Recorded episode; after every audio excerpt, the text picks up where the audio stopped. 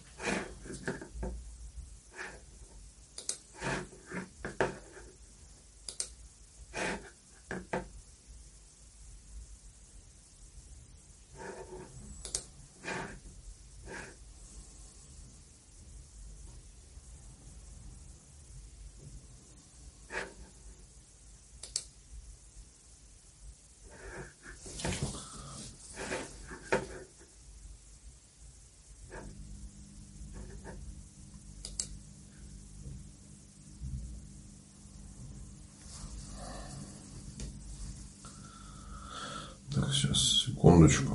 Тут что-то...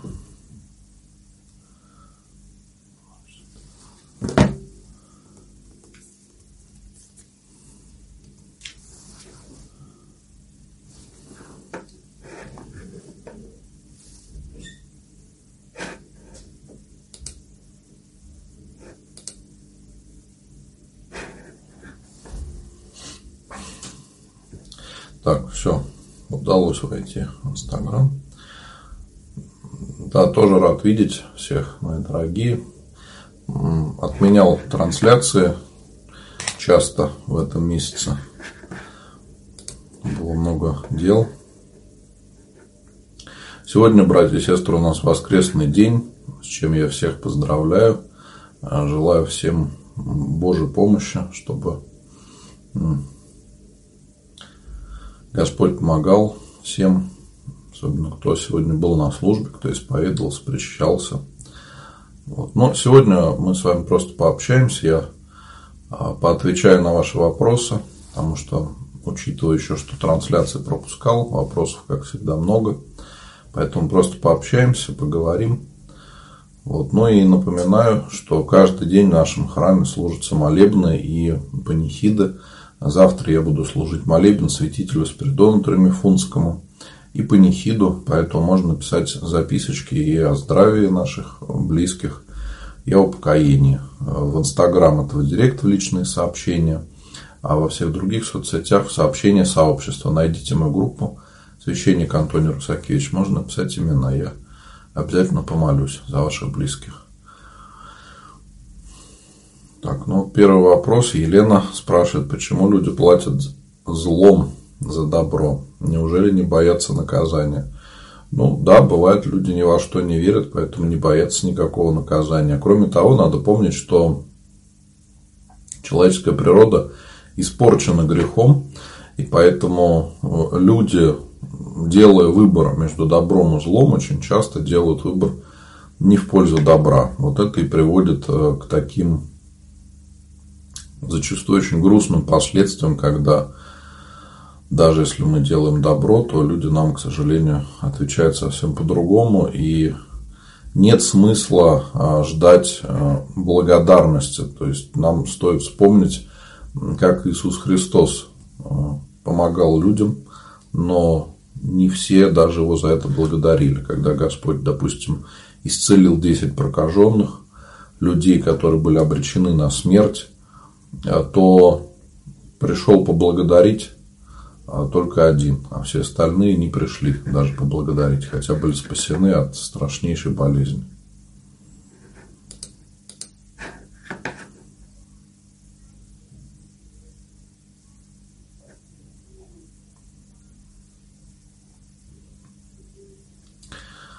Благословите на чтение Акафиста Покров Богородица вы напишите, о чем вы хотите молиться. Потому что э, почему я рекомендую всегда спросить э, благословение на чтение Акафиста, э, чтобы понимать, о чем человек хочет молиться и для чего это делается. Потому что иногда люди не понимают и молятся о таких вещах, о которых не надо молиться. Иногда слишком много молятся. Я знаю людей, которые там ставить себе молитвенное правило сразу читать по 2, 3, 4 акафиста в день. Это тоже неправильно, когда слишком много. Все должно быть в меру. Что делать? Депрессия, паника, не хочу жить. Врачи бессильны. Но в первую очередь э, надо понять, почему вы пришли в такое состояние. Возможно, вы чем-то были очень недовольны, не могли принять свою жизнь, вот довели себя до такого. Мы очень часто себя сами приводим к такому состоянию, когда не можем жизнь принять. Это потом уже Э, сначала уныние, а потом уже уныние переходит в депрессию. Если вы уже обращались к врачам, странно, конечно, что они не смогли вам помочь. Я думаю, что надо помолиться о том, чтобы найти врачей, которые смогут вам помочь. Это первое. Второе, конечно, молиться. Э, и, благодарить Бога за все, что вы имеете, за каждый прожитый день когда у вас будет искреннее чувство благодарности Богу за каждую мелочь в вашей жизни, за то, что вы делаете, то депрессия пройдет. То есть очень часто наше уныние депрессии из-за того, что мы не хотим принимать э, мир людей такими, какие они есть. Мы все хотим изменить, за Бога решаем, как должно быть.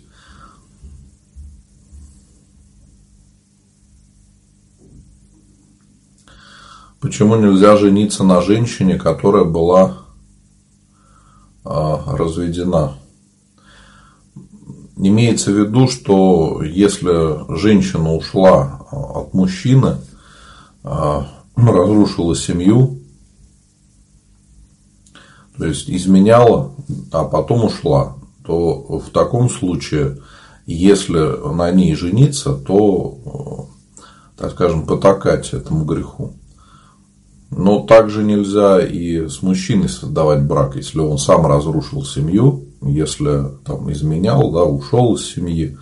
И э, этих людей не должны венчать.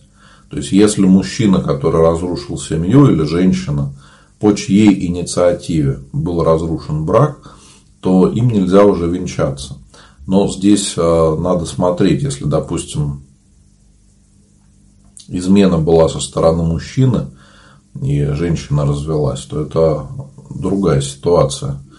То есть э, тот, кто согрешил, тот, тот кто э, совершил какой-то грех, который привел к разрушению семьи, тот и виноват будет.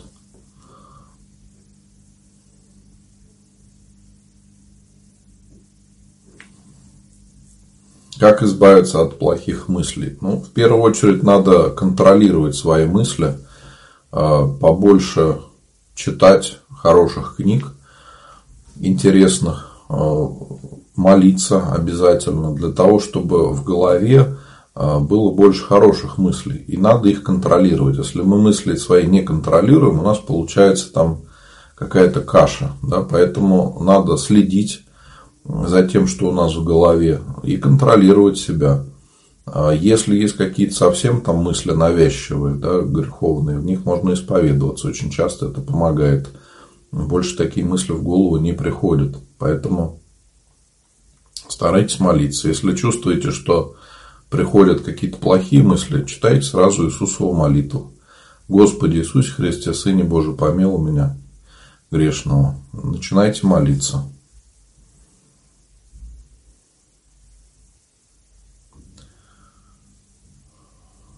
Надо обязательно спрашивать разрешение для чтения кафизма. А, нет, не обязательно, вы можете сами читать, но все-таки лучше спросить. Я объясню почему. Потому что иногда люди думают, вот я сейчас начну молиться и буду там а, совершать какое-то молитвенное правило. Потом человек понимает, что он не справляется, он слишком много взял на себя, перестает выполнять это правило и начинаются ну, угрызение совести, что человек пообещал и вот не может это сделать, пообещал Богу. Поэтому лучше посоветоваться со священником всегда, по силам ли вы берете себе молитвенное правило. Потому что ну, я встречал нередко, когда люди соглашались там молиться где-то, да, и особенно с кем-то какая-то, а, даже чтение кафизм бывает а, по соглашению, или как назвать, когда люди собираются вместе и решают там каждый день, допустим, по, по кафизме прочитывать, а потом понимают, что не по силам. И вот здесь надо осторожно к этому очень относиться.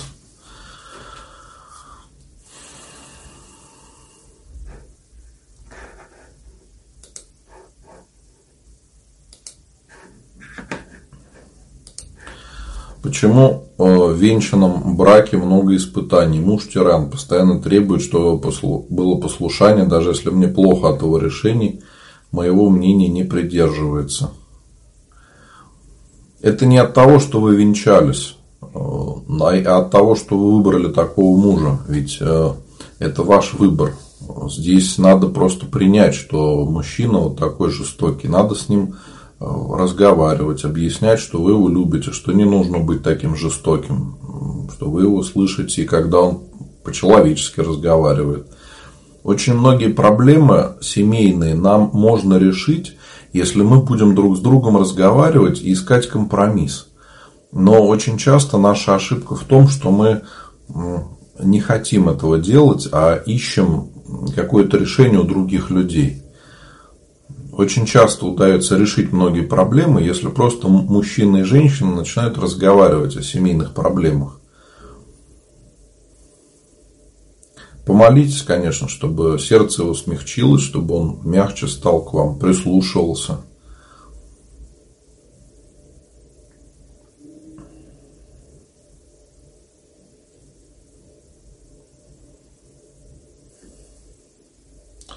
Так, ну опять, да, старый вопрос. Скажите, пожалуйста, почему в церкви берут деньги за крещение ребенка?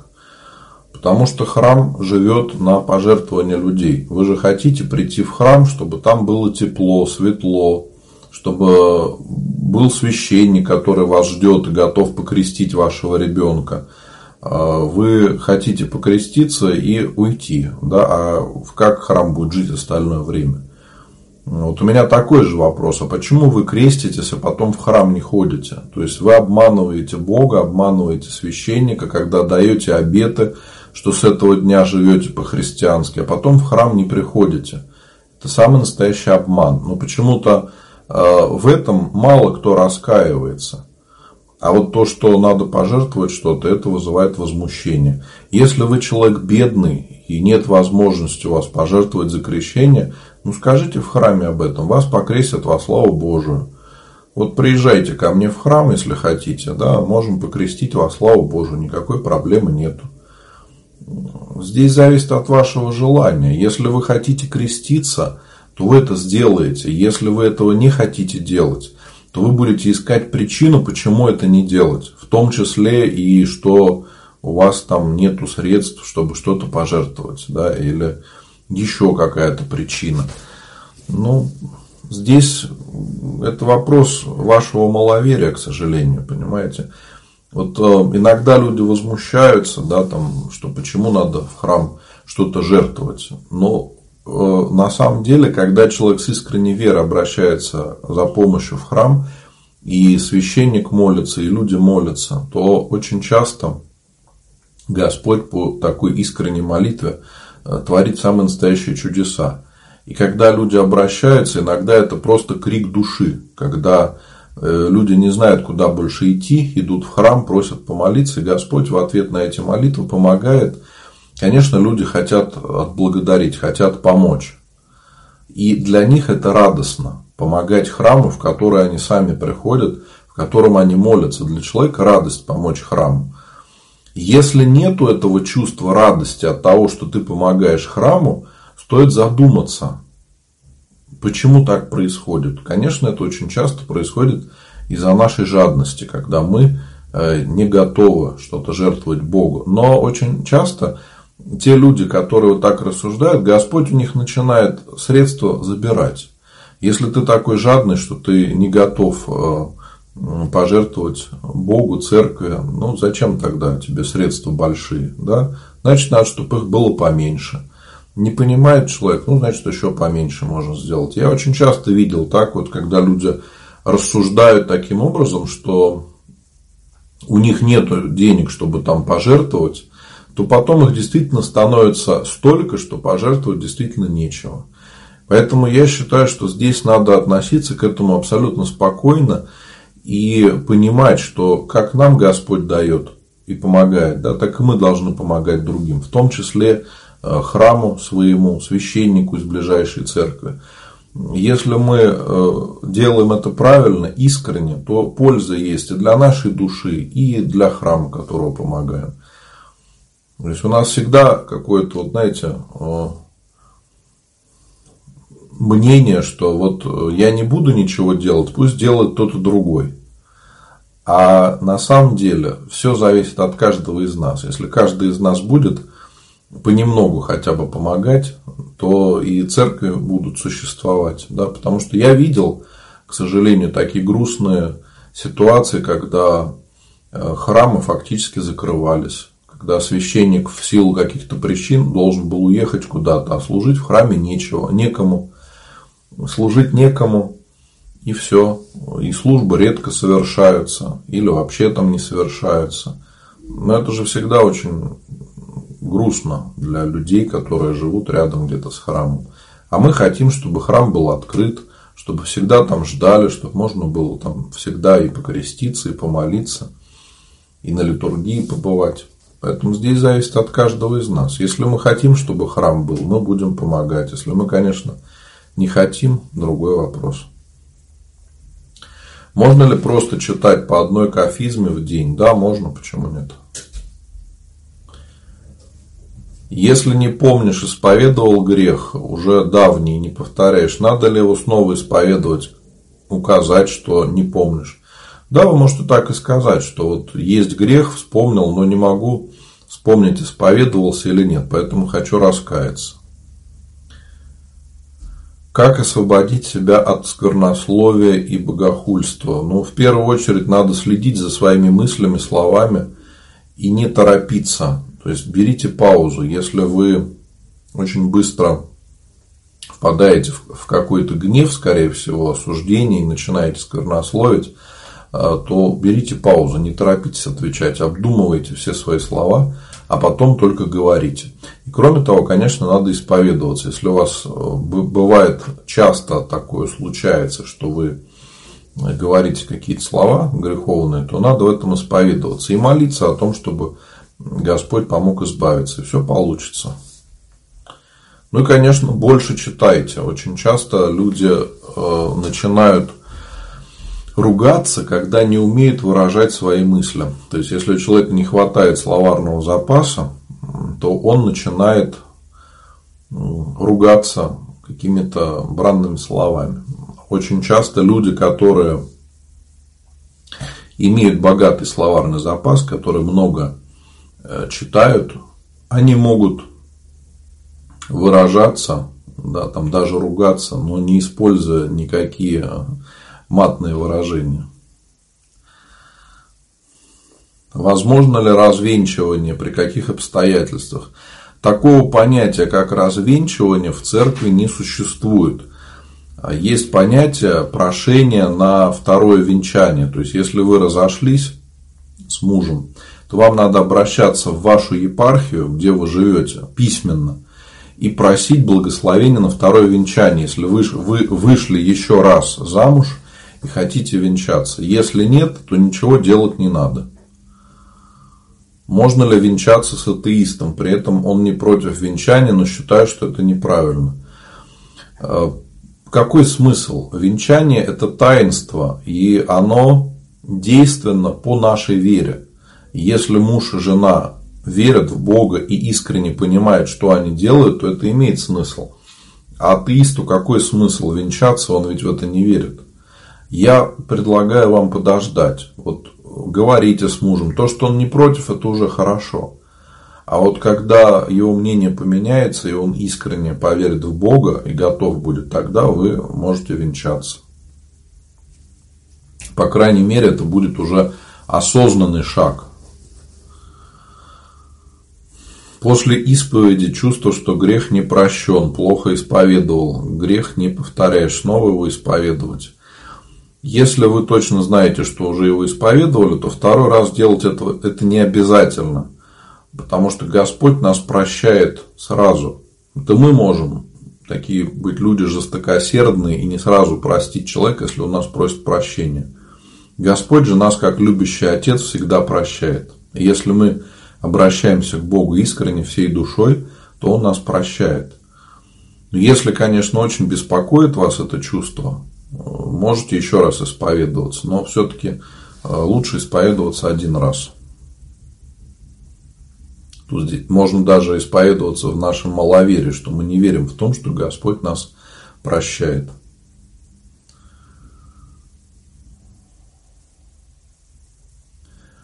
Как правильно причастить ребенка с аутизмом? В церковь его взять не представляется возможным, истерики. В таком случае можно батюшку попросить э, прийти к вам домой и э, причастить дома. Но все-таки вам надо в любом случае прийти в свой храм и поговорить с настоятелем вашего храма ближайшего и спросить, как вам поступать. Или батюшка придет к вам домой и причастит его, или, э, может быть, он оставит святые дары и после литургии, э, уже когда всех причастят, когда литургия закончится, он причастит вашего сына отдельно. То есть можно будет вам с ним, допустим, приехать в храм, да, и не со всеми вместе его причащать, а отдельно причастить. Ну и важно, конечно, какой у него возраст. А так, что надо, надо за него молиться, конечно, по возможности, надо с ним разговаривать. Не знаю, какая там степень аутизма у него, но помоги Господи. Потом напишите мне в Инстаграм, пожалуйста, получилось ли у вас причастить сына и как это все прошло, потому что ваш опыт, он может помочь другим людям, иногда спрашивают об этом.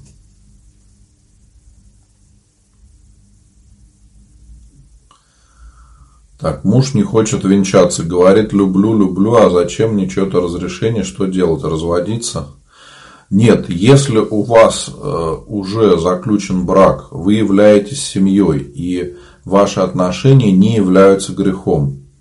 Вы э, уже семья и для церкви, и для Бога.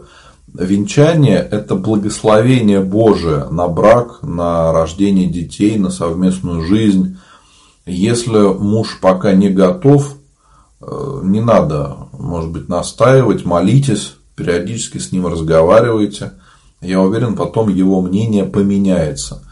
Но торопиться не стоит. Все-таки венчание должно быть обоюдное, э, по обоюдному согласию, добровольно, чтобы никто никого э, не тянул силой э, венчаться. Иначе какая польза от этого? Поэтому разводиться ни в коем случае не надо. Это не причина для развода, что человек не хочет венчаться. Вполне возможно, что пройдет время, и он сам поменяет свое мнение. Ну, встречал я довольно много таких случаев, когда мужчина сначала, допустим, против было венчания, но супруга продолжала за него молиться, потом венчались, все хорошо.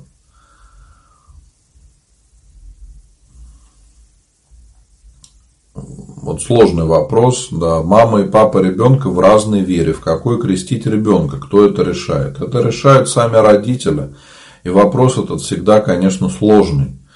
Э, мы, конечно, как люди православные, всегда будем говорить, что крестить надо в православии.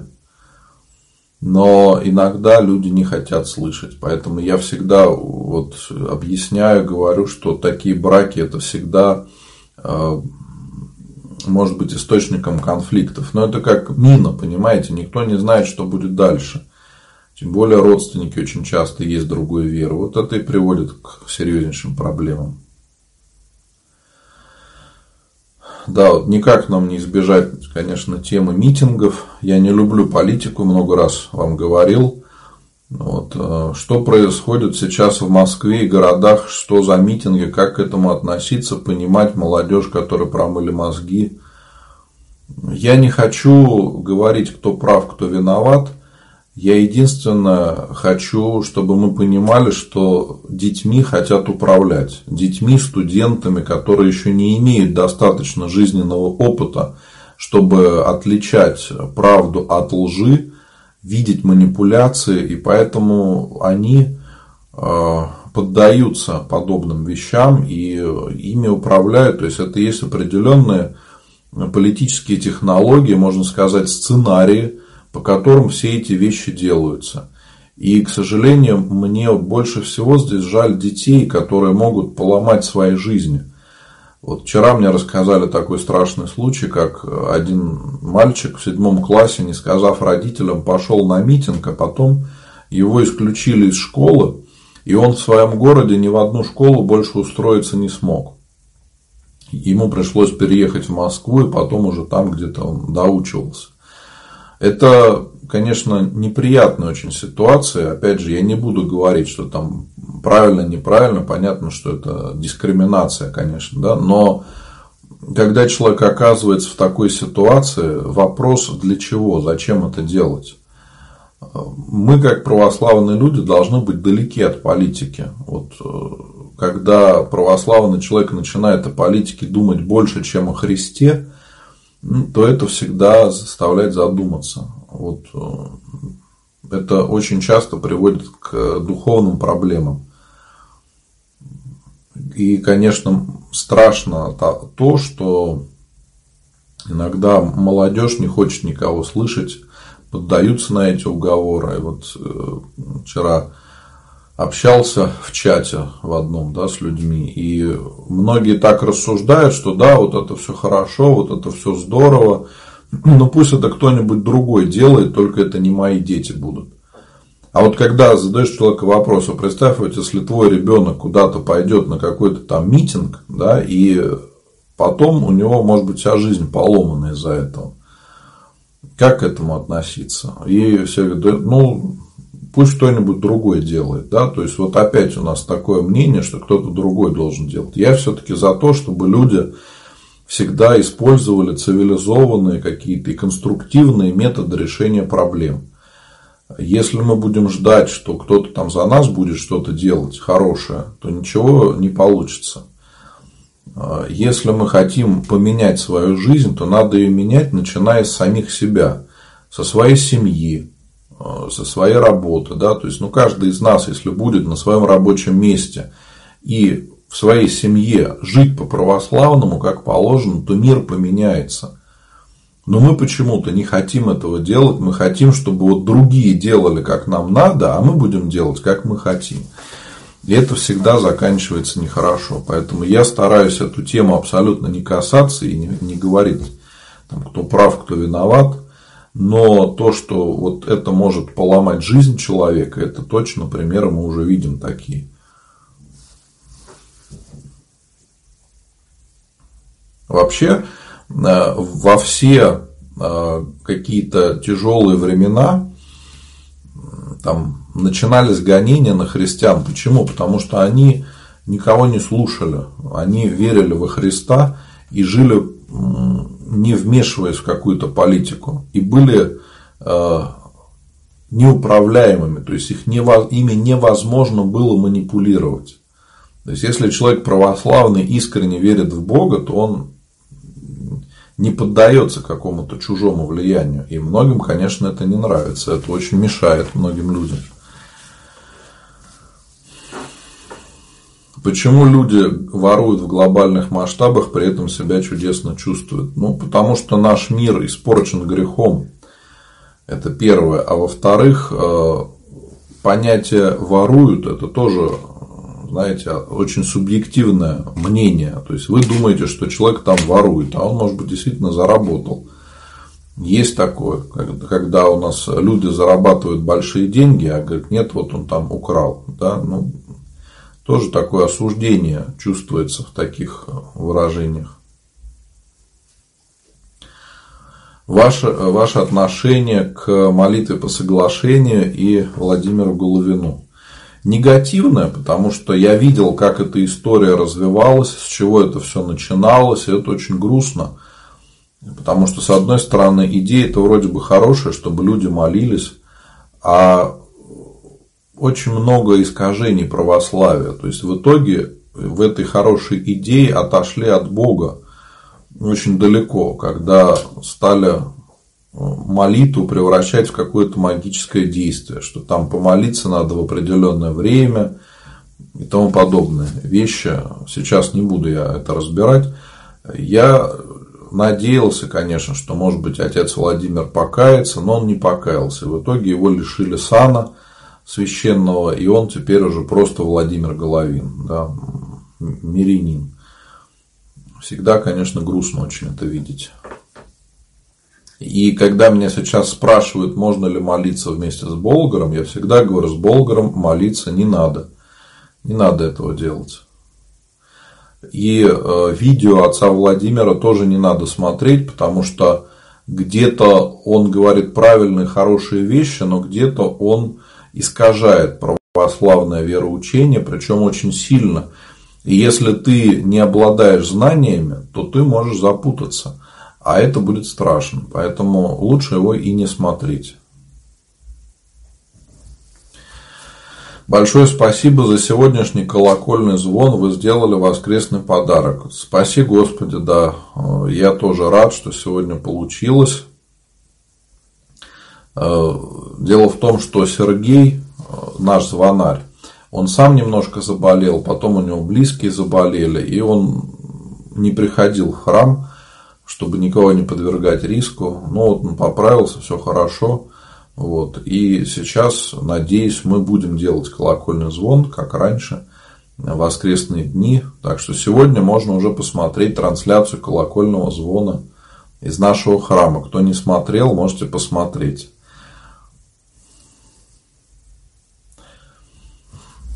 Можно ли читать дома канон о болящем? Можно, почему нет? Можно ли на причастие заразиться какой-то инфекцией через лжицу? Нет, нельзя, понимаете, мы с вами э, причащаемся Христа, тело и крови Христовых. Христос – это жизнь, и не может такого быть, чтобы через Христа пришла какая-то болезнь. Если бы через э, причастие можно было бы заразиться, то священники, наверное, все бы уже давно поумирали. Потому что э, священник причащается на каждой службе. Если священник служит, то он всегда причащается. И когда все люди причастятся, причащаются, э, потом, что остается в чаше, тело и кровь Христова, священник должен потребить святые дары. И обычно потребляют их той же лжицей, которой причащали людей. Да? И если бы такое было, что через причастие люди чем-то могли бы заразиться, то у нас все священники уже давно бы поумирали. Но этого не происходит, и даже не, не видно, чтобы там чем-то подобным болели священники. Да? Поэтому Господь нас оберегает, и тут нет ничего удивительного. Когда мы допускаем подобные мысли, что через причастие можно чем-то заразиться, это, конечно, говорит о нашем маловерии.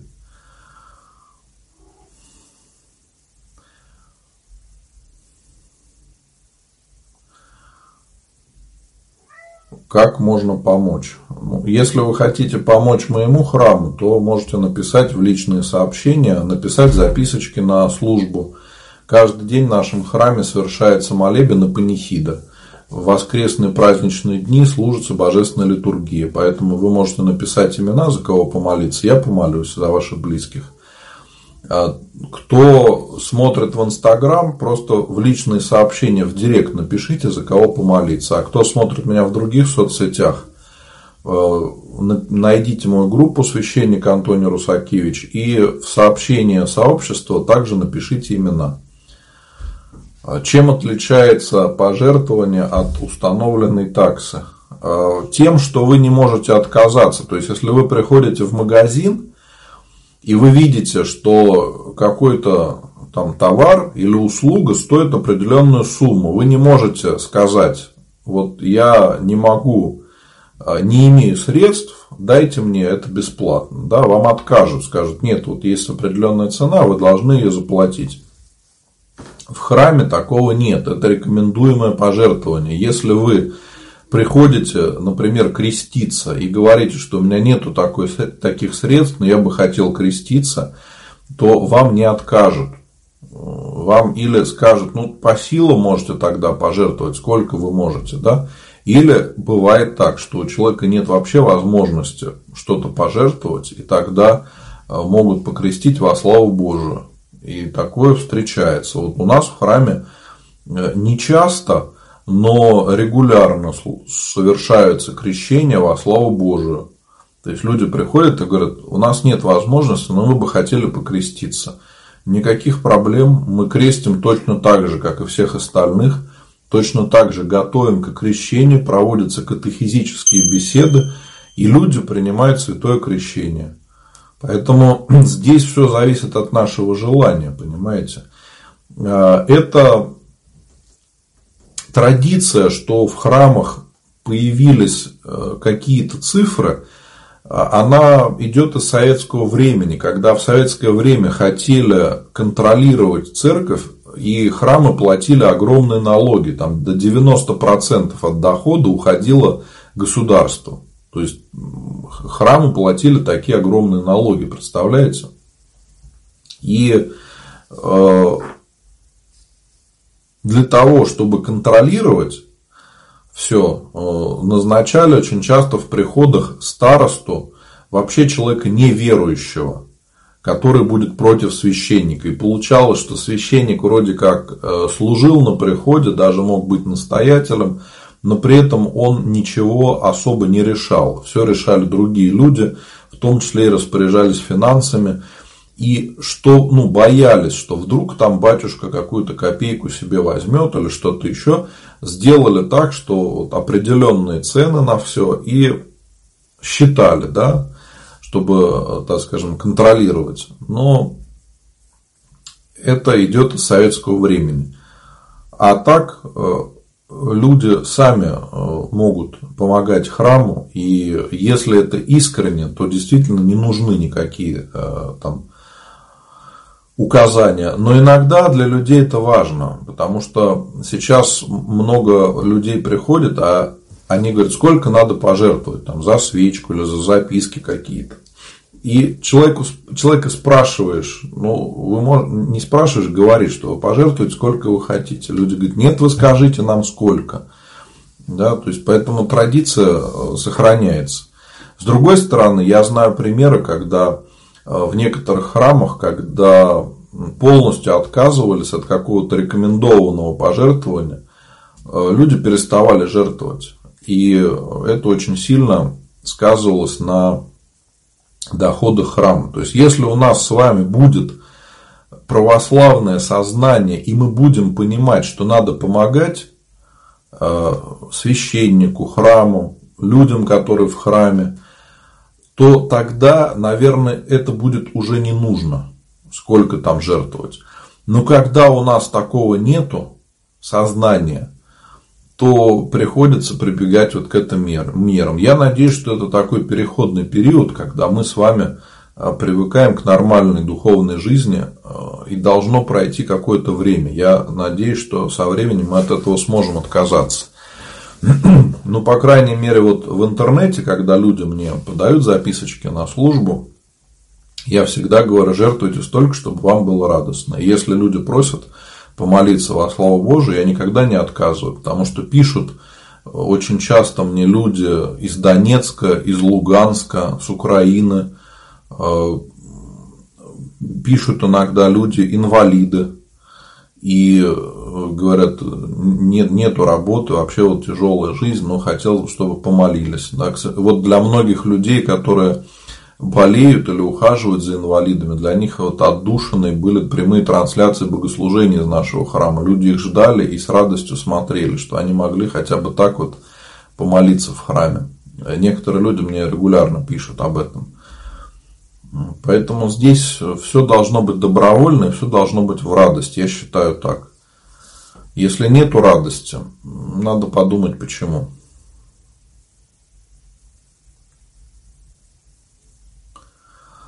Брак не зарегистрирован, есть сын, можно ли венчаться? Вам надо зарегистрировать ваш брак, вы будете семьей, и потом сможете венчаться.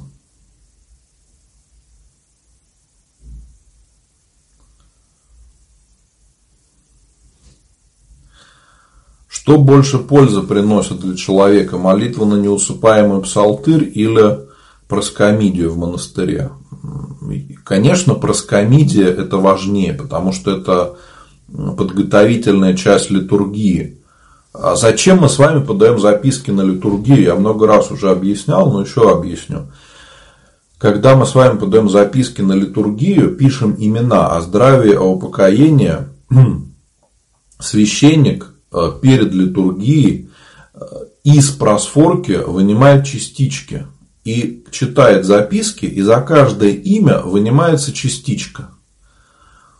Вы видели, когда берете просфорки в храме, в монастыре, они, э, ну, видно, что из них частички вынимались по краю и идут такие дырочки небольшие. Видно, что вынимались частички. Это говорит о том, что из этой просфоры священник, когда читал записку, он вынимал частички за всех. И в конце литургии, когда всех причастят, священник заносит в алтарь чашу, потир, в которой находится тело и кровь Христова. И частички, которые вынимались за людей, на дискосе, это блюдо, которое стоит слева, священник высыпает эти частички в чашу и читает молитву «Отмы, Господи, грехи, поминавши здесь честное Твою кровью молитвами святых Твоих». Это все символизирует собой то, что мы молимся за людей, за всю церковь э, на литургии, и за живых, и за усопших, поминаем святых, и, э, конечно, э, и Божию Матерь вспоминаем, и Господа постоянно. И вот это все э, символизирует собой церковь на литургии. И когда наши близкие поминаются на литургии, когда частички опускаются, священник молится, то, конечно, для действительно верующего человека, который понимает, зачем это делается, это имеет огромное значение. Литургия – это самое главное событие в нашей жизни, можно сказать. Не только а, как какой-то праздник. Это вообще главное событие нашей жизни, потому что мы можем принять Бога, можем причаститься телу и крови Христовых. И, конечно, поминание на литургии, на самой главной службе, это важнее всего. А, практика чтения неусыпаемой псалтыри – это другое, когда просто в монастыре, где-то в келье или в храме или в часовенке выделенное место, да, где постоянно читается псалтырь, там меняются братья, это или монахи, или монахини, смотря какой монастырь, да, они меняются и постоянно 24 часа в сутки без выходных читают неусыпаемый псалтырь. И когда читают псалтырь, то при этом поминают людей и о здравии, и о упокоении. Это тоже хорошая молитвенная практика, можно подавать записки на нее, но здесь что важно? Литургия служится во всех храмах. И записки на литургии можно подать в любой храм. А вот записки на неусыпаемый псалтырь можно подать только в монастырь. А в обычных храмах она не читается, а, потому что нету столько людей, ну и практика другая, все-таки задача приходского храма, она другая. Если задача монастыря, чтобы там постоянно люди молились за весь мир, то задача приходского храма в том, чтобы люди могли прийти в церковь, могли а, исполнить требы, которые им нужны то есть э, покреститься, отпев совершить, исповедоваться.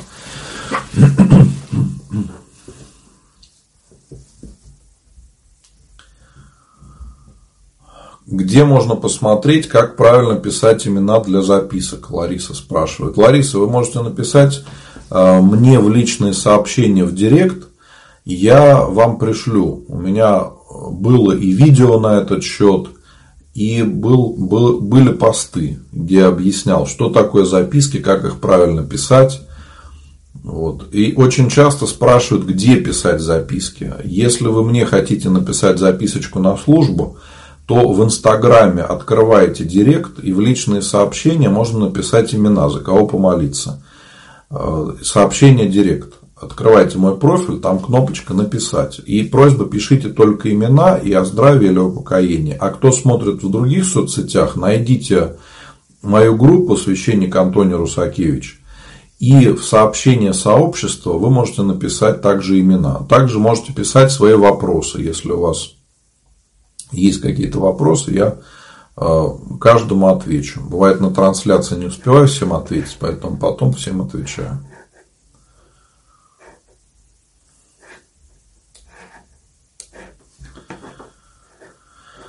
Да, вот опять. Э, не будет ли трансляции молебнов? Пока не будет. Если они появятся, я, конечно, вам всем сообщу сразу же.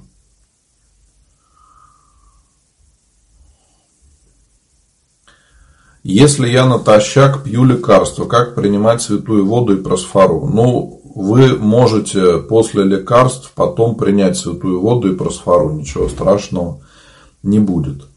Здесь самое главное с благоговением это делать, и чтобы вы молились искренне. Что делать насчет прививки от коронавируса? Надо ли делать? Сделать или нет, надо решать самим. Я не могу пока Э, что-то сказать, не специалист я в этой теме, но все-таки я считаю, что прививки нужно делать, потому что в истории много э, случаев, когда болезни были побеждены именно благодаря прививкам. И э, здесь сейчас для нас неизвестность. Мы не знаем, как, как эти прививки работают, что будет. Да? Но когда пройдет какое-то время, а, все станет спокойнее. И я уверен, можно будет тогда эти делать. Эти прививки будут для нас такие же привычные, как те, которые делаются и сейчас, например, от гриппа. Каждый год мы делаем прививки.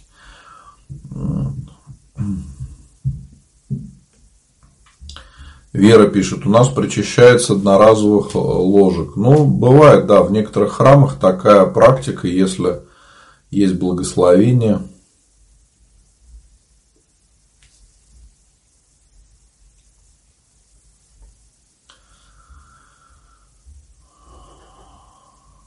Ксения пишет, батюшка, в храме торгуют, ведь я читал в Евангелии, как Христос изгонял торговцев из храма. Хм. Ксения, а вы что, никогда не были в храме, не знаете, э, что в храмах есть лавки церковные? Но это не торговля, все-таки в привычном понимании это не торговля. Э, когда Христос изгонял людей из э, храма, там была немножко другая история даже не немножко, а совсем все было по-другому, потому что э, люди, которые фактически э, занимались торговлей при храме, они стали этим злоупотреблять. Э, во-первых, нельзя было что-то купить в храме за обычные деньги. Надо было покупать специальную валюту, которая была при храме. Кроме того, цены были там очень высокие. Потом вот это а,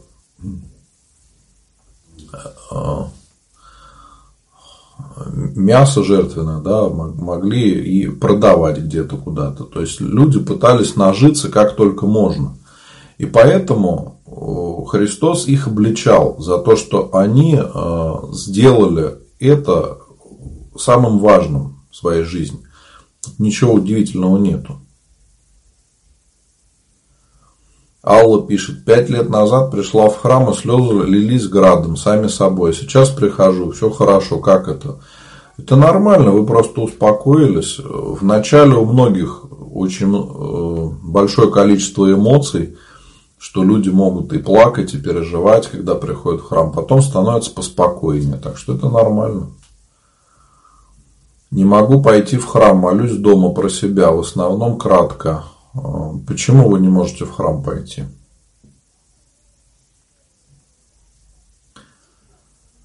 А муж не пускает, боится, что заболею. Но вы тогда с мужем говорите, когда будет, он вас отпустит, идите в храм. Потому что если вы сейчас пойдете в храм, а дома будет скандал, тоже ничего хорошего нет.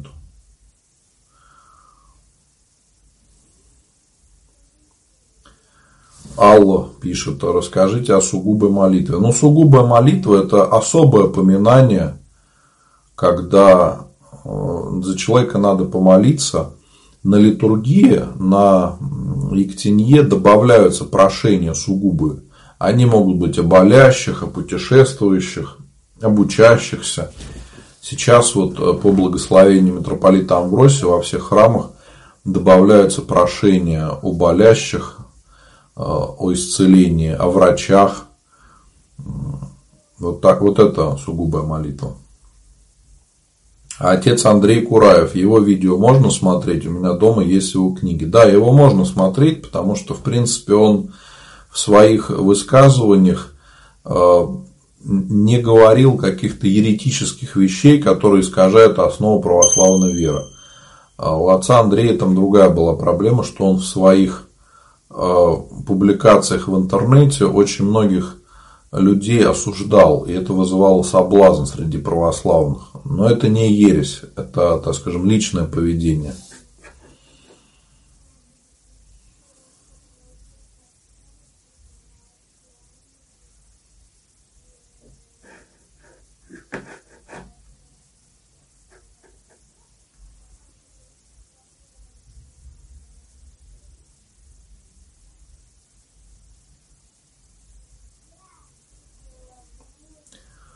Я слышал, что записочки пишут в родительном падеже, я пишу в именительном. Никто в храме замечания не сделал.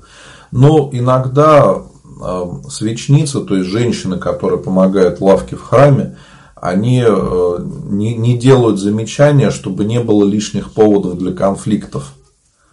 Поэтому они э, спокойно это принимают, а священник читает имена, но как вы подали, так и подали. А так, конечно, надо писать именно в родительном падеже. Можно ли в храме ставить свечи за, погреб... за усопшего, который еще не погребен? Да, можно. Есть такое распространенное заблуждение, что мы можем э, подавать записки, ставить свечи за усопшего только когда был совершен отпев. Нет, это неправда мы можем молиться за усопшего сразу с момента его смерти. Вот как только мы узнали, что человек отошел к Господу, мы сразу можем начинать за него молиться, и сразу можно подавать записки на панихиду, на литургию, ставить свечи. И можно уже заказывать сорокауст, если надо.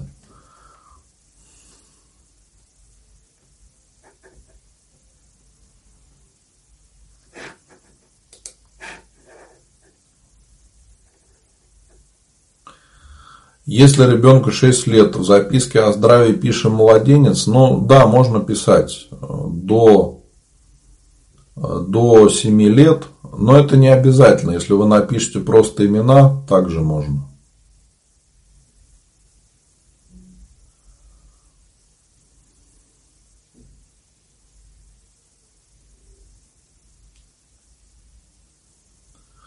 Вижу много благодарности. Спасибо за добрые слова, мои дорогие.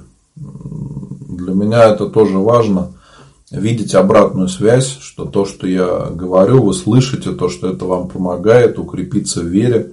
Многие об этом пишут. Лучше понять, зачем мы приходим в храм, как участвовать в таинствах. Казалось бы, такие простые вещи, но на самом деле они важны для многих из нас – ну, а для меня важно видеть э, вот обратную связь, э, видеть, что вам это действительно нужно. Так что спасибо всем за э, ваши слова благодарности и поддержки. Вредны ли отчитки в монастырях? Я могу сказать, что отчитки или чин экзорцизма, чин изгнания бесов совершается в монастырях, но делать это должны священники только с благословения святейшего патриарха, то есть буквально несколько человек у нас на всю церковь, кто имеет это благословение. Это не такая частая проблема, как кажется. Э, настоящих бесноватых людей очень мало. Они встречаются. Я сам видел бесноватых в своей жизни – но это большая-большая редкость. Чаще встречаются психические заболевания, когда человек болеет, но пытается казаться бесноватым, потому что казаться психически больным это скучно и неинтересно. А вот казаться бесноватым это всегда весело и здорово, понимаете? Поэтому люди, конечно, пытаются казаться бесноватыми, а не больными. И когда приезжают на отчитку, то это практически никогда не помогает. Вот я не видел, чтобы люди после отчитки сразу перестали страдать беснованием. Некоторые люди годами приезжают на отчитки там, по 8, по 10 лет. Но это говорит о том, что результата-то нету. Самое главное, чтобы э, человек избавился от одержимости, такое редко, но случается, это э, исповедь, причастие, пост, молитва. То есть то, о чем Христос сказал, что этот род побеждается молитвой и постом, то есть бесовский. И если Господь попустил беснование, то что-то у меня какое-то уведомление все приходит, не знаю, что это такое. Вот. А, если Господь попустил подобные вещи, то это значит не просто так.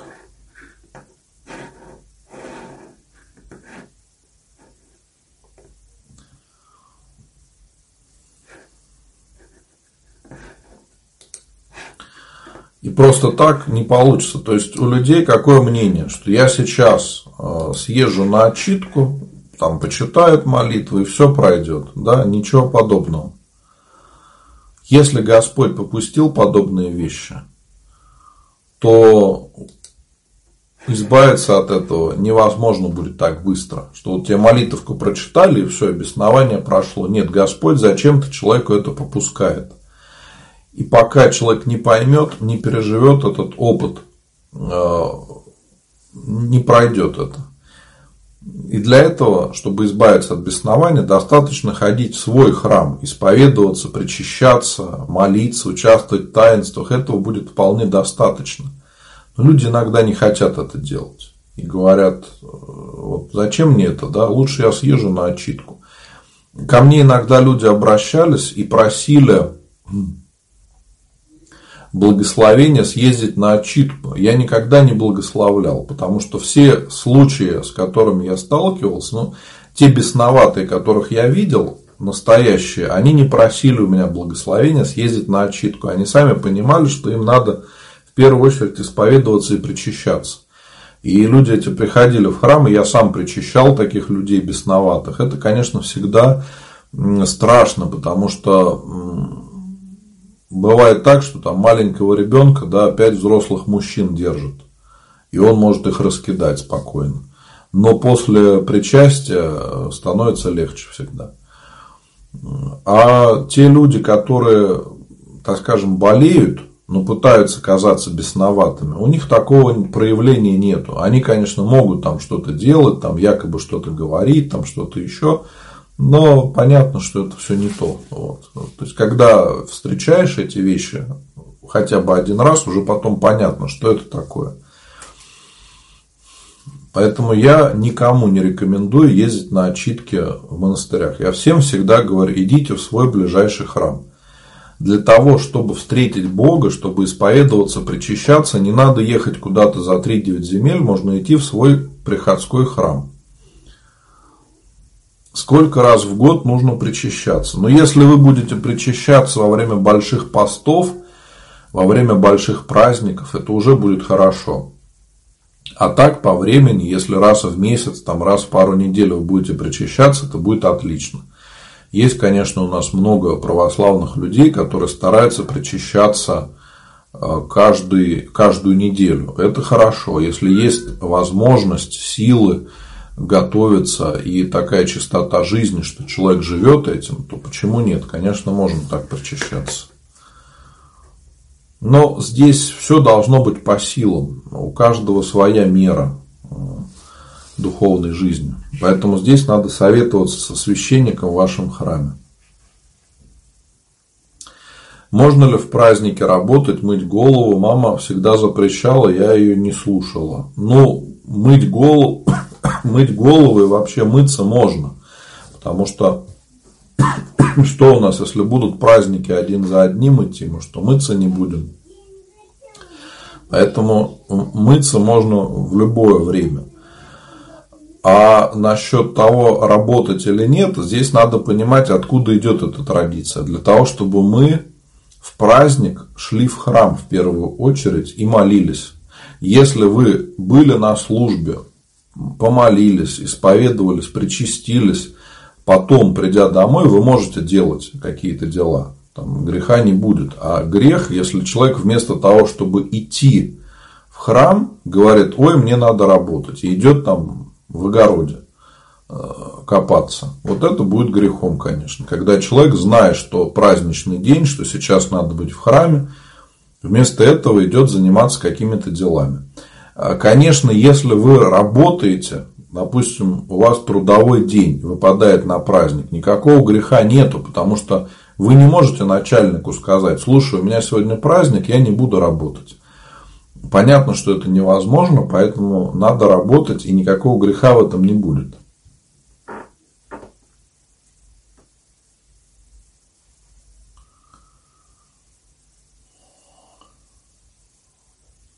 Почему так происходит, что кому-то Господь помогает, кого-то на растерзание пускает? Почему так происходит? Во-первых, потому что наш мир испорчен грехом, и в нем нет смысла искать справедливости. Мы иногда начинаем за Бога решать, как должен быть устроен мир, как себя должны вести люди. Это неправильно.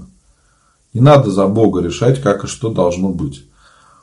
Позвольте людям жить так, как они живут и прощайте их больше, потому что как мы судим других людей, так и нас Господь будет судить. Вот об этом советую всегда помнить. И если бы Господь по справедливости нас судил, то, наверное, мы бы уже не жили. Но Господь нас любит, прощает наши грехи, и по Его милости мы продолжаем жить. Это очень важный момент, о котором а, нам надо помнить. И не надо решать, а, кто там как живет. Вот когда мы начинаем решать, что вот этому больше досталось, а мне меньше, это наша гордость, это страшно, всегда. Поэтому я рекомендую вам по-другому жить, по-другому на жизнь смотреть. А почему так получается? Потому что мы все разные, и у каждого свой путь к спасению. Кому-то Господь попускает скорби для спасения. И человек им радуется, и Бога очень часто благодарит за эти скорби. А другой, ну, духовно, может быть, слабый, не может вынести скорби. Поэтому Господь его, э, как маленького ребенка, да, там, не попускает какие-то скорби, может быть. У всех по-разному. У всех своя жизнь, и каждый живет, э, идет по своему пути к спасению. Невозможно, чтобы там всех вот под одну гребенку, да, как всем надо. Не бывает такого, потому что все разные. Почему сейчас дети такие агрессивные, жестокие, постоянно ругаются, обзываются в школе 8-9 лет? А, я думаю, что одна из важных причин это то, что родители стали гораздо больше работать и меньше заниматься со своими детьми. Вот посмотрите сейчас, как очень часто живет современная семья. Мама и папа работают с утра до вечера, потом стоят в пробках, где-то, да, или на автобусе добираются, но долгое время отнимает поездка на работу, работа, потом еще надо что-то там в магазин зайти, да, и в итоге семья э, даже вместе не кушает, не общается. То есть раньше были такие замечательные традиции, когда вся семья собиралась за столом, при этом не только кушали, но, понятно, общались, разговаривали. Я думаю, многие, кто имел счастье видеть такие традиции в семьях, понимают, насколько это здорово, когда вся семья собирается за столом. Во многих семьях этого нету сейчас. И каждый пришел, покушал, когда там смог, и убежал дальше по своим делам. И кроме того, конечно, сейчас э, влияние смартфонов, то есть дети многие сидят в гаджетах, и им не интересен современный мир. То есть э, настолько дети уходят вот в эту виртуальную реальность, что их начинает все раздражать. Э, там в интернете человек очень часто выбирает то, что ему интересно. Там могут и картинки часто меняться, и цвета, там все такое веселое, хорошее, да. А в жизни кажется все потом не таким интересным. Ну, можно сравнить э, многие смотрят хозяйки, да, знают, что если мы готовим какое-то блюдо и добавляем туда усилители вкуса, э, какие-то, допустим, куриный суп приготовим и добавим туда концентрат, вот эти усилители вкуса. Этот суп покажется намного вкуснее, чем суп из натуральной курицы. То есть нам уже что-то естественное становится скучно и неинтересно. И поэтому у детей очень часто вызывает раздражение обычная жизнь, потому что нету постоянных вот этой смены картинок. И здесь э, какой выход из этой ситуации? Во-первых, надо с ребенком общаться, и чтобы он видел, что родители его любят. Если ребенок начинает кричать, надо с ним спокойно разговаривать, не переходить в ответ на крик, а попытаться спокойно поговорить, обнять его, да, и он тоже будет спокойнее разговаривать. А кроме того, надо объяснять, как себя вести, что делать. Если мы не будем этого объяснять своим детям, то найдутся другие люди, которые объяснят ребенку, что и как. Вот этого нельзя допускать. Ну и, конечно, гордость у детей появляется, потому что сейчас все говорят о правах детей, и мы сейчас видим иногда так, такие абсурдные ситуации появляются, что вот права родителей вообще не учитываются, да, но зато права ребенка учитываются очень сильно. И некоторые дети этим начинают злоупотреблять. Тоже такая проблема есть. И я думаю, что все, особенно кто работает в школе, знают, что раньше к учителям относились с уважением, с почтением каким-то. А сейчас этого зачастую нету. И, к сожалению, родители тоже э, помогают, так скажем, в таком отношении. Но здесь эта проблема очень сложная, много разных факторов, но они приводят, к сожалению, к такому грустному результату.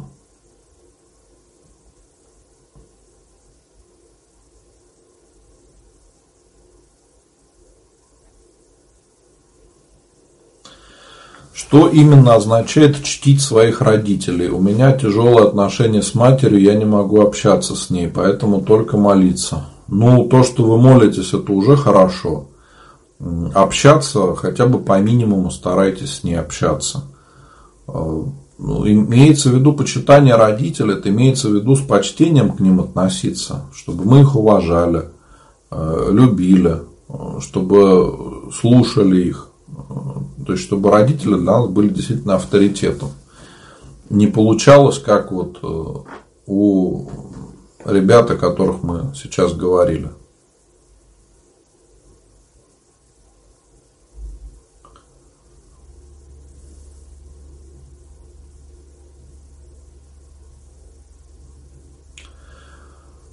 Наталья пишет, была в Москве у Матронушки, обошла три раза, просила о помощи в проблемах, но такое ощущение, что все происходит с точностью да наоборот. Да, такое бывает, Наталья. Э, мы иногда молимся о тех вещах, которые нам могут быть даже не полезны. То есть мы думаем, что нам это надо, что это так серьезно, а Господь считает по-другому. И не дает то, о чем мы молились. Не потому, что мы плохо молились, и не потому, что Господь нас не услышал. Нет, Он нас услышал, и молились мы хорошо но это нам не полезно. И то, что сейчас происходит в вашей жизни, проблемы, они вам нужны для спасения вашей души. Вот когда вы поменяете отношение к ситуации, то и жизнь начнет меняться. Постарайтесь всех простить и принять вот мир таким, какой он есть, даже если все плохо, как нам кажется.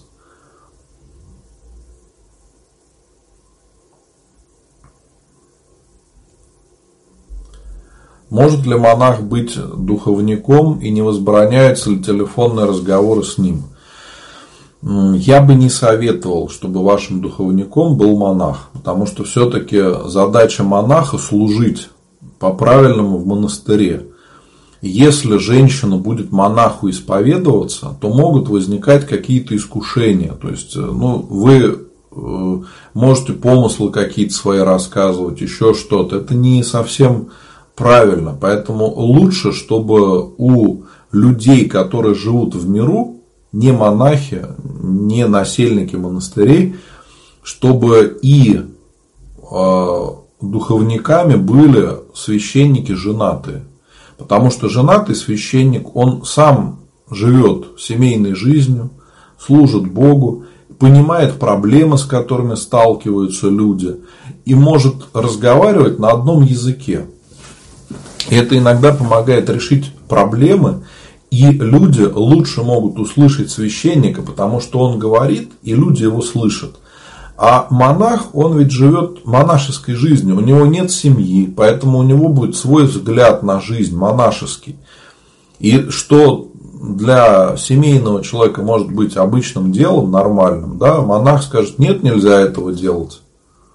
И я считаю, что это не, все-таки неправильно. Лучше, чтобы духовником был священник из вашего ближайшего храма.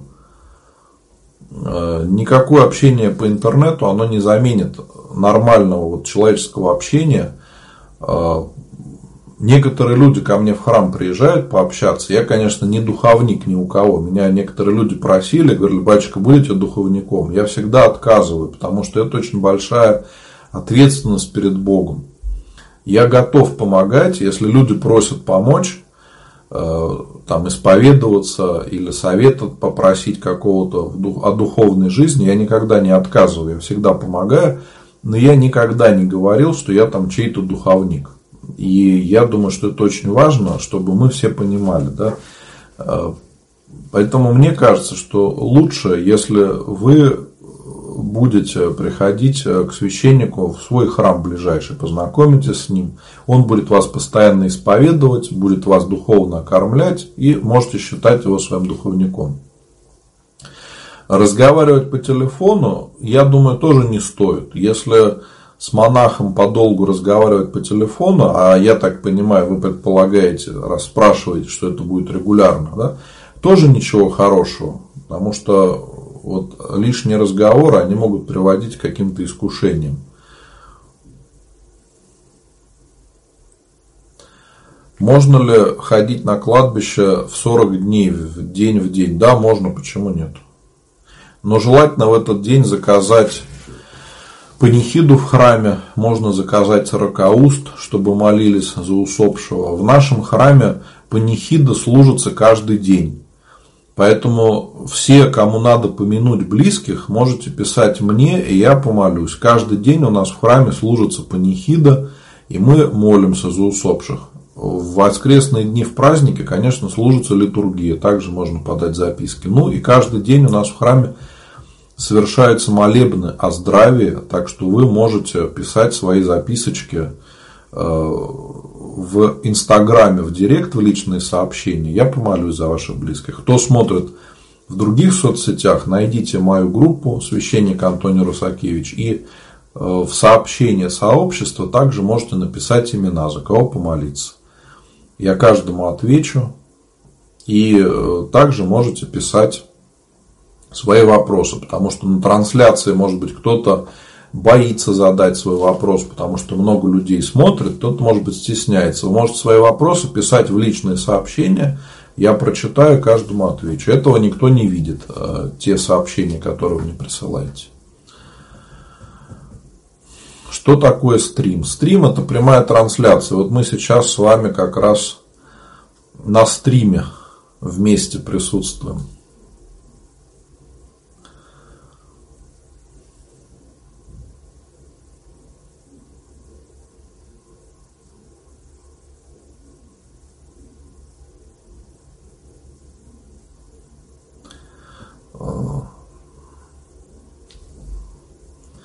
Повторюсь, мама с папой разной веры, в какую веру крестить ребенка. Я выше вам уже отвечал, в православную веру.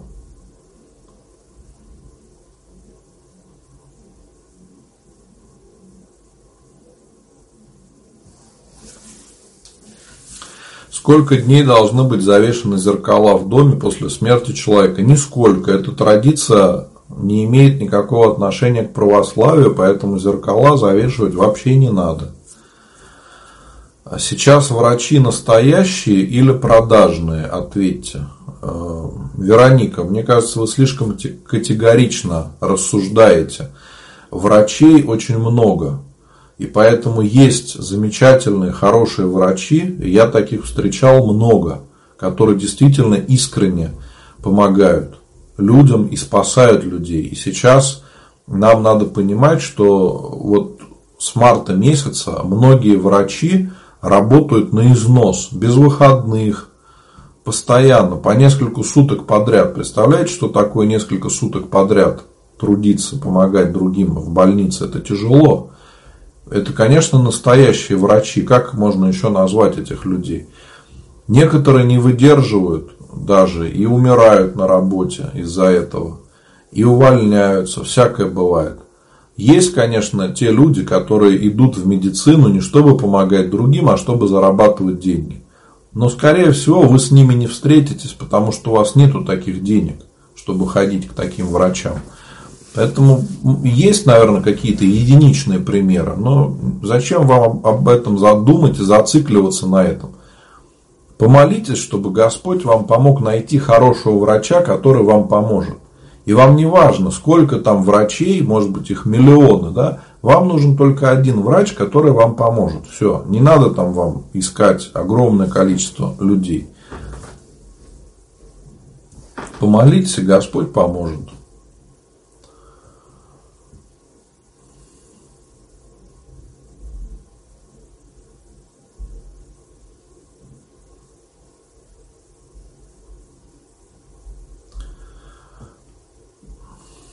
Так, вот Вероника также пишет насчет того, что прививки ставить нельзя. А, Вероника, насчет прививок это ваше частное мнение, понимаете? Это тема всегда, которая вызывает очень много споров. Точно так же, а, точно так же как и вопросы о политике. Поэтому я стараюсь избегать вопросов о политике и избегать вопросов о прививках. Сколько стоит крещение, что так много вопросов о цене? Ну, обычно пару тысяч пожертвований за крещение, но обычно те люди, которые приходят креститься, они кроме крещения, пожертвования за крещение, еще готовы пожертвовать. Заказывают 40 уст, покупают икону. И ни, ничего плохого в этом нет. У людей радость. Они наоборот рады, благодарны, что у них это э, проходит как настоящий праздник, когда вся семья нарядные приходят в храм, совершается таинство крещения, все хорошо. Это праздник для людей. Я не вижу тут ничего плохого. Наверное, было бы хуже, если бы вот так люди пришли в храм креститься на, как на праздник, да, все такие красивые, нарядные, а там э, холодно, света нету, грязь кругом, батюшка какой-то э, там в старом каком-то облачении и поет непонятно что, и читает непонятно что, и к людям грубо относится. Ну, наверное, никто бы не хотел, чтобы крещение было таким. Мы все бы хотели, чтобы это был праздник. И вот для того, чтобы это действительно был для всех нас праздник, надо прикладывать какие-то усилия для этого. От, от, от нас зависит, как это будет, понимаете?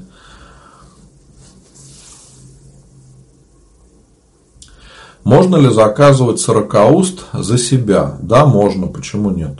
Вообще вот распространенное заблуждение, что себя нельзя писать в записках. Можно писать, пишите, пожалуйста. Только о здравии.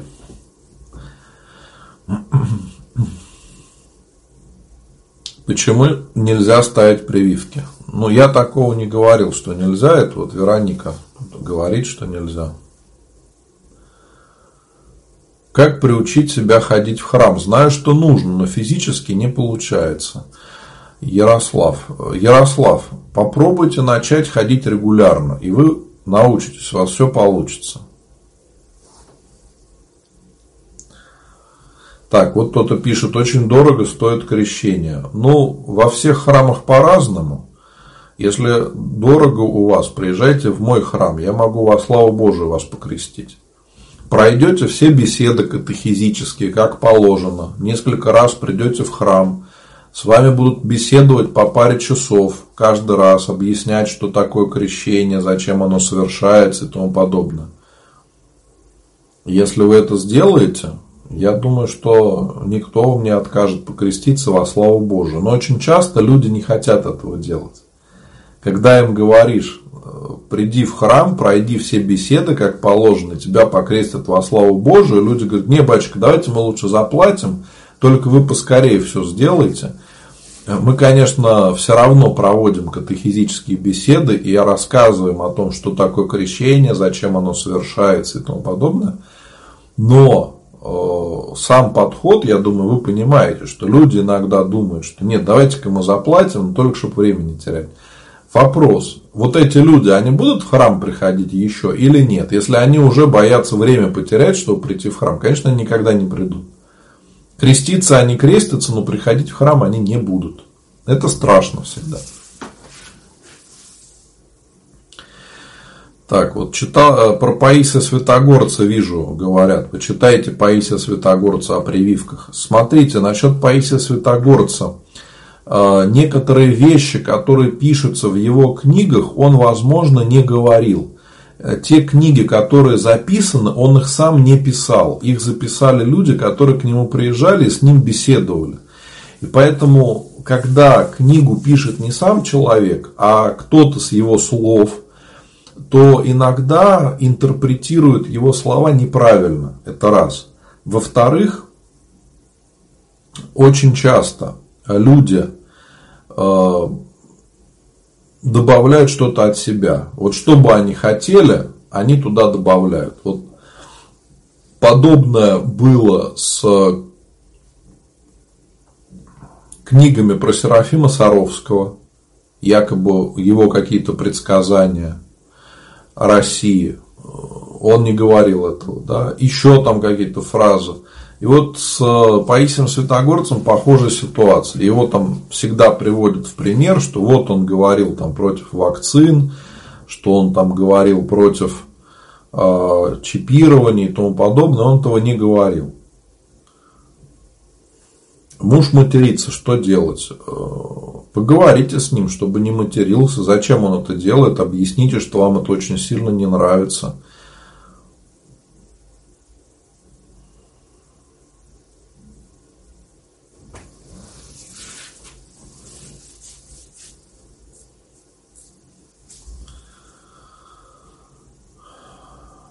Елена пишет, сейчас нет врачей, хорошие ушли, одна молодежь, они ничего не знают. Ну, Елена, я с вами не согласен. Есть хорошие врачи, э, молитесь, чтобы найти хороших врачей. Я сам вот сейчас опять проходил лечение, у меня последствия после ковида, и мне назначали капельницы. Я 12 дней ходил в больницу, мне делали капельницы. Хорошие были врачи, все, слава богу. Поэтому мы никуда от этого не денемся, мы будем сталкиваться с врачами, но надо себя настраивать, что есть хорошие врачи, и Господь нам пошлет хорошего врача. Почему мы так не думаем? Почему мы думаем всегда о плохом, что нам обязательно появится плохой врач? Если вы, конечно, будете думать, что вам нужен плохой врач, Господь вам пошлет плохого врача и скажет, слушай, ты же в это верил, ты же этого хотел, ты это и получил. Какие проблемы? Мы сами себе это так скажем, желаем. Зачем это делать? Именно поэтому нам надо избавляться от каких-то грехов, стремиться к Богу. Господь нам будет помогать, как любящий Отец. Но если мы сами себе хотим плохого, мы будем это получать. Только зачем, я не знаю. Поэтому и надо всегда стремиться к доброму, к хорошему. А, сохраните эфир. Да, эфир сохранится, не переживайте, все трансляции сохраняются, причем они сохраняются не только в Инстаграм, но и в других социальных сетях. Вы можете потом посмотреть, поделиться с друзьями. Я всегда а, прошу, делитесь с друзьями, потому что это очень помогает многим найти ответы на свои вопросы, укрепиться в вере. Так что, конечно, делитесь. Я вам искренне всем благодарен за то, что вы рассказываете обо мне и о моем храме другим людям, своим друзьям, своим знакомым, кто-то в приходе даже рассказывает обо мне, и некоторые батюшки там, бывает, там поклон передают или спрашивают, как, как дела, как что. То есть, э, некоторые достаточно хорошо относятся. Вот, поэтому всех искренне благодарю за то, что вы делитесь моими трансляциями с другими. людьми, рассказываете обо мне, о моем храме, это очень важно. И вы тем самым очень помогаете проповеди православной веры. Чем больше людей узнает о том, что я делаю, тем лучше. Потому что многие э, пишут мне в личные сообщения и говорят, что там вот мне посоветовала обратиться знакомая, или кто-то прислал ссылку, порекомендовали обратиться. И, конечно, это уже вызывает больше доверия и позволяет э, многим людям решить проблему. Так что действительно мы иногда, когда совершаем, вот казалось бы, такое простое дело, на самом деле иногда очень помогаем людям. Ну и я вас всех, конечно, за это благодарю, это очень важно.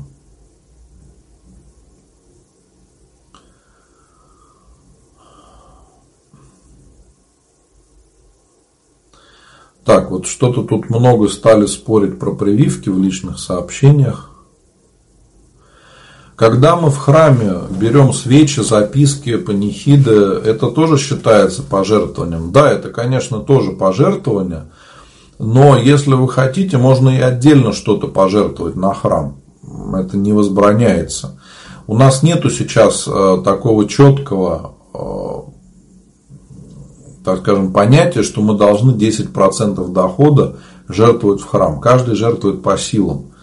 Ну, представьте, если бы у нас люди все жертвовали 10% от дохода, а, как это было раньше когда-то, да, то, может быть, нам и не нужны были бы никакие а, рекомендуемые пожертвования в храмах. Все храмы могли бы жить спокойно, а, как это было раньше. Но сейчас ситуация совсем другая. Как подготовиться к исповеди? Напишите свои грехи на листочке и именно э, искренне покайтесь перед Богом, это будет самая хорошая исповедь. Ну и у батюшки спросите, как исповедоваться, он вам уже подскажет, потом уже э, постепенно научитесь, как исповедоваться. Я татарка, но читаю «Отче наш». Можно ли так? Можно, конечно, но все-таки я рекомендую вам потом больше узнать о православии и принять э, святое крещение. Вы тогда сможете не только читать «Отче наш», но и исповедоваться, причащаться, участвовать во всех таинствах и получать гораздо больше пользы.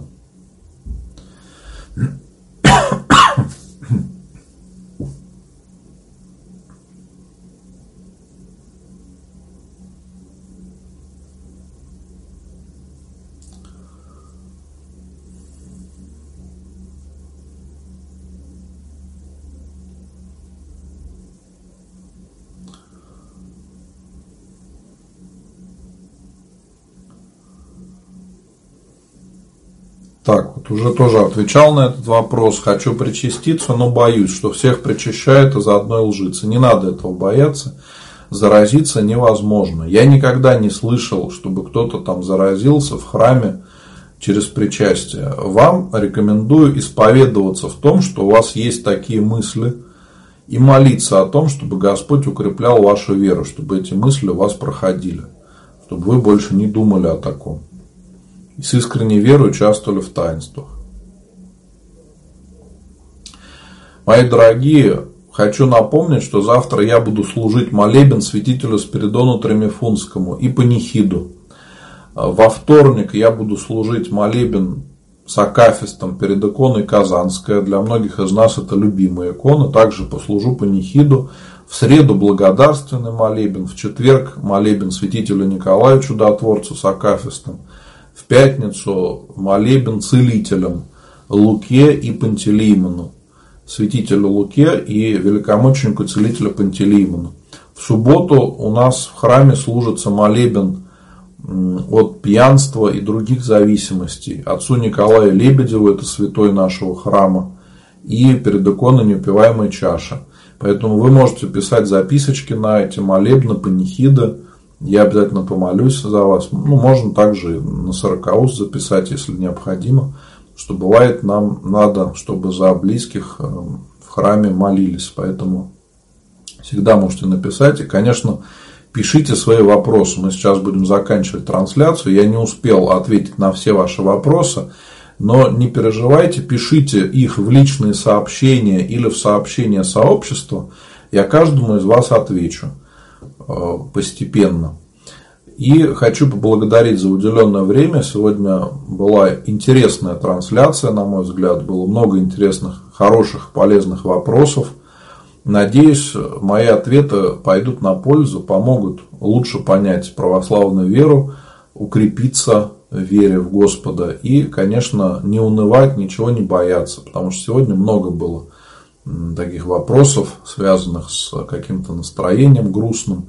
Мне хочется, чтобы у всех нас было радостное настроение, чтобы мы с вами каждый день могли Бога благодарить за все, что Господь нам дает, за все его благодеяния и помнили о том, что это очень важно, чтобы мы Бога благодарили. Потому что когда Бога благодарим, то человек уже не может впасть в уныние, э, не может э, начать кого-то осуждать, потому что он и так Бога благодарит и э, всему доволен. Вот, желаю всем вам пребывать в таком состоянии. Ну и, конечно, Э, поздравляю всех вас с воскресным днем, кто причащался сегодня с причастием. Желаю вам подольше сохранить благодать Божию, которую мы получаем в таинстве.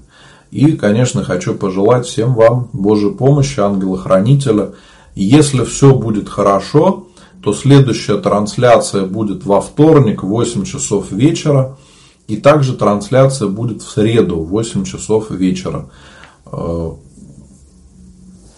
И еще хочу поделиться на этой седмице 30 числа в субботу у нас будет память Антония Великого, у меня будет э, День Ангела, можно будет э, вместе помолиться. Спасибо, Господи, мои дорогие. Еще раз всем желаю Божьей помощи, ангела-хранителя. Спасибо, Господи.